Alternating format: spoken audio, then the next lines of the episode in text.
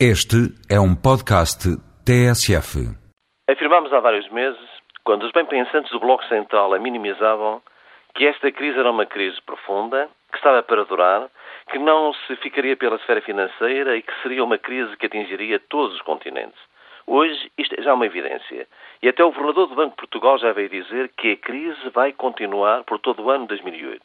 Nós acrescentamos, vai continuar pelo ano 2008 e 2009 a sua decantação só terá lugar lá para o segundo semestre de 2009 e nos Estados Unidos a crise socioeconómica vai prolongar-se ainda mais. Afirmamos também que no cerne da crise esteve e está a substituição de salários decentes pelo crédito fácil, com o epicentro imobiliário na produção da dívida de títulos sem valor real e sem garantias, protegidos pelos offshores em pirâmides do tipo Dona Branca. Os factos estão a demonstrá-lo. Afirmamos ainda que nos próximos meses teríamos uma nova crise bolsista da amplitude de agosto. Ontem foi o que se viu. Agora, até vemos os liberais, convertidos em keynesianistas, a defender a nacionalização de bancos e a intervenção do Estado na economia. O liberal Bush a reduzir impostos sobre o trabalho e sobre o rendimento, temporariamente, para estimular o consumo a grave crise socioeconómica dos Estados Unidos e o afundamento do dólar infectou todas as economias e vai repercutir-se em todas elas, embora de forma diferente. E as contradições também se vão acentuar.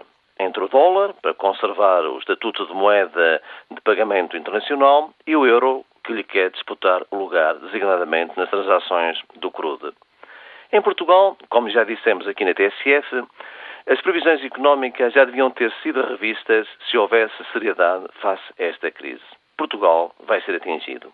Mas os responsáveis pela crescente dependência e fragilização da economia portuguesa e aqueles que têm ganho milhões à custa da especulação não tardarão em invocar a crise para se desculparem das metas não cumpridas e para tentar impor novos sacrifícios à generalidade da população.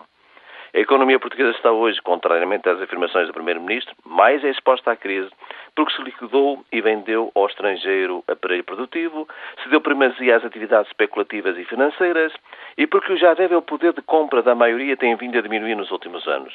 Não havendo salários dignos, a poupança diminui e recorre-se ao crédito. O endividamento das famílias ultrapassa os 88% do produto interno bruto e nas sociedades não financeiras 105%.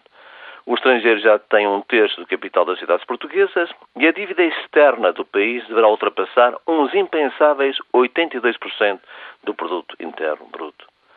Será que ainda haverá secretamente para se afirmar? Estávamos no bom caminho, mas agora veio a crise.